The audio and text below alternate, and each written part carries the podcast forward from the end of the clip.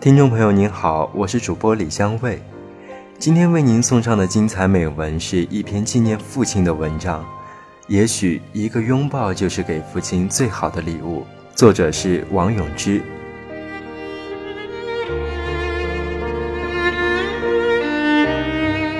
来不及告别，父亲突然就走完了他这一生的路。当我有了自己的孩子以后，回顾与父亲的相处。我感到人生有很多遗憾。父亲退休后，他把家搬到了山坡上的一栋房子里。那房前屋后有一大片土地，父亲就在那片大园子里辛勤劳作。父亲干农活很下力气，他挑粪施肥，担水浇灌。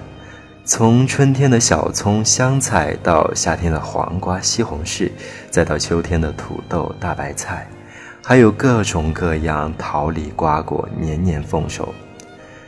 退休后的父亲成为了地地道道的农民。那年秋天，我回家看望父母。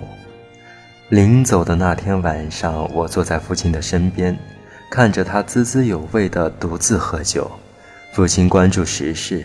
每晚的新闻联播是他必看的节目，我以为他照例会谈论些时政，可他先看了我一眼，接着慢悠悠地说：“有天晚上我看电视，听到一首唱父亲的歌，听得我都掉眼泪了。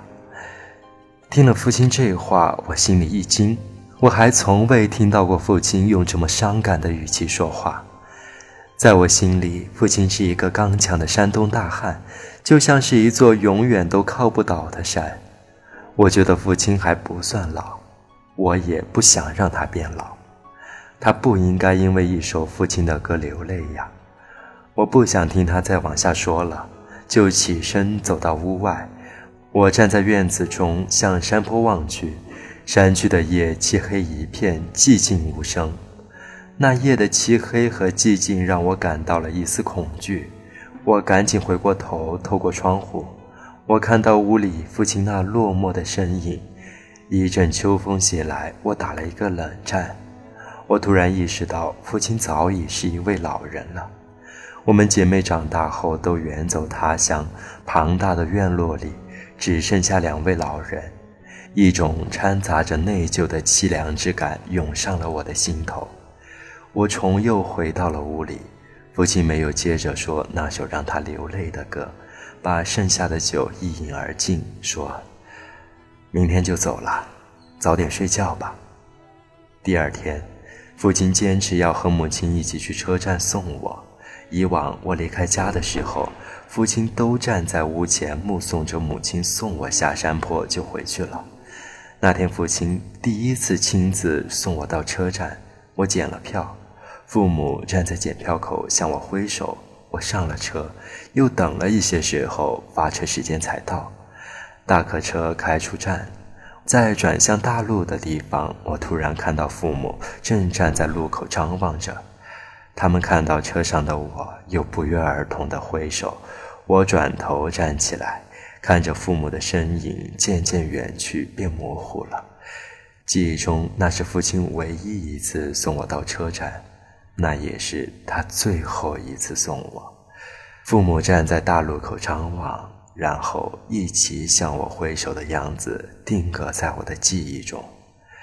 父亲去世后，我偶然听到了阎维文演唱的《父亲》。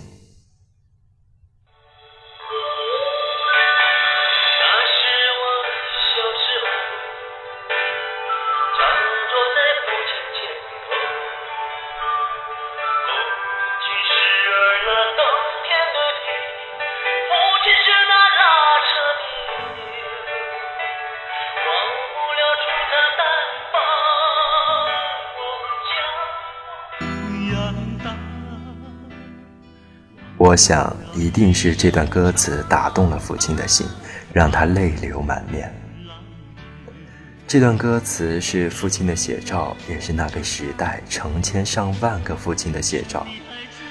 如果人生能够重来一次，那天晚上，父亲弹起让他流泪的歌，我应该耐心地听他的感受，然后我还应该跟父亲聊聊。那些他可能不记得，但深深地印在我心里的往事。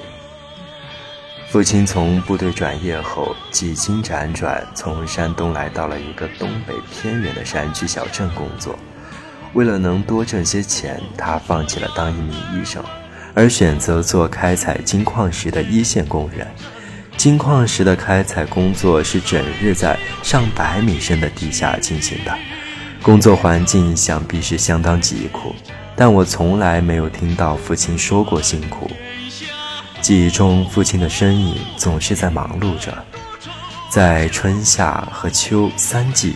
父亲常常是在下班后，他就直接进山，在大山里开荒、播种和收割。通常他回到家的时候，天已经黑了。有时候父亲走进屋，不说话，拿出饭盒，重重地放在桌子上。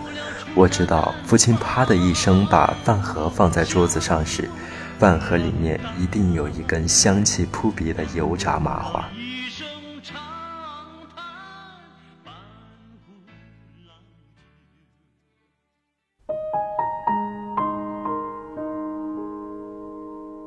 上个时代七十年代，油炸麻花可是一道美食，直到现在我还能回忆起那种香香甜甜的味道。长大后我才知道，矿工的午餐都是定量配给的，父亲总是把麻花留给他的孩子们。靠体力工作的父亲本可能就吃不饱，特别是父亲把麻花带回家的那些下午，他一定要忍饥挨饿。那天晚上，我应该告诉父亲。我一直记得那些麻花的香味。我应该说声：“爸爸，这些年来，您辛苦了。”接下来，我应该唱那首《外婆的澎湖湾》给父亲听。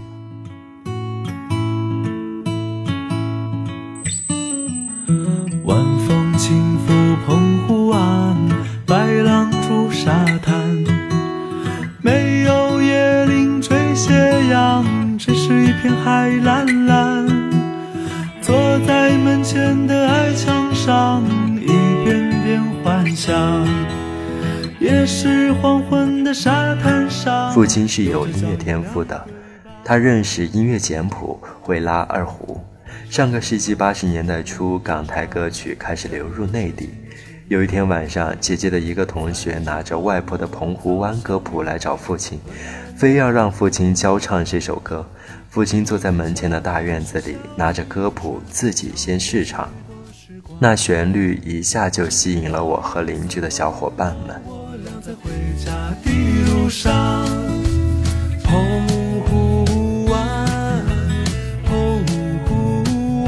那时我们居住的房子是父亲单位分配的平房，家家户户挨在一起，房前是宽敞的公用大院。开始只有我们几个小孩围坐在父亲身边学唱外婆的澎湖湾，后来歌声吸引了很多人，不只是小孩，小孩们的父母也来了。人们把父亲围得严严实实，在那个几乎没有文化生活的年代，学唱流行歌曲可算是小镇上的一次音乐盛会。当晚夜深了，大家才散去。接下来的一段时间，晚饭后，教唱这首歌成了父亲的任务。三十年来，每当我听到外婆的《澎湖湾》这首台湾歌曲，我就会想起父亲教我唱歌的那些时光。那天晚上，我应该告诉父亲：“爸爸，谢谢您让我度过了快乐的童年。”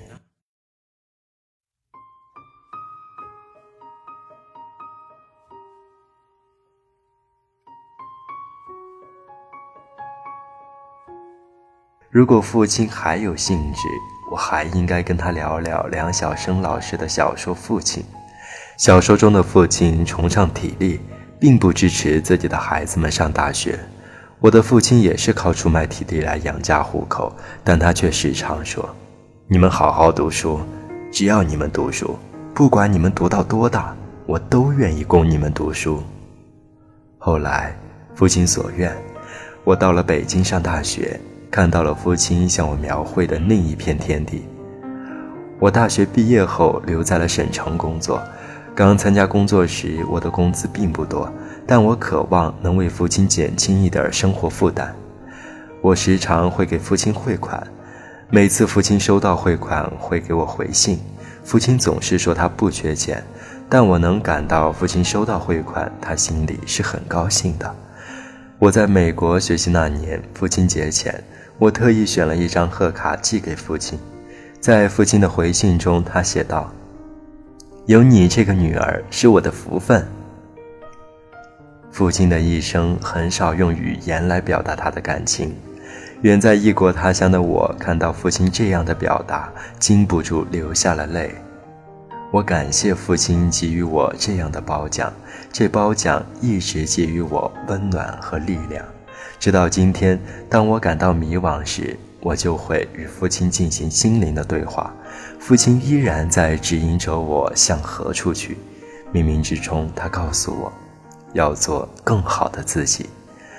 父爱始终是陪伴着我向前的路。也许每一个儿女的内心深处都渴望得到父母的肯定。那么，含辛茹苦将儿女养大的父母呢？当儿女远走他乡，一定也希望听到儿女对他们深情的告白吧。那天晚上，我应该告诉父亲：“爸爸，做您的女儿是我的幸运，您供我读了这么多年书，谢谢你。”我四岁的时候得了重病，父亲抱着我去城里看病，病好了，父亲又抱着我回家。之后记忆中，父亲就再也没有抱过，我也没有主动抱过父亲。在美国留学的时候，看到美国人见面和分别时都会拥抱，亲情更是常以拥抱来表达。回国后，每次我与父亲见面和分别时，我心里很想以拥抱来表达我对父亲的深爱。可是，好像有一个巨大的屏障阻挡在我和父亲的身体之间，我始终没有鼓起勇气这样表达过。那天晚上，我最应该做的是给父亲一个拥抱。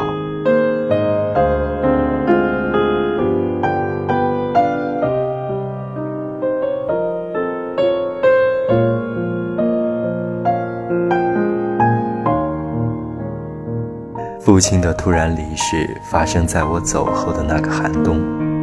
当我赶到家，我在父亲的身边跪下来，双臂拥抱着父亲。我将脸颊靠在父亲的脸颊上，抱着父亲，久久不愿放下。人生不会重来一次，父亲活着的时候，我没有给他一个拥抱，这成了我永恒的遗憾。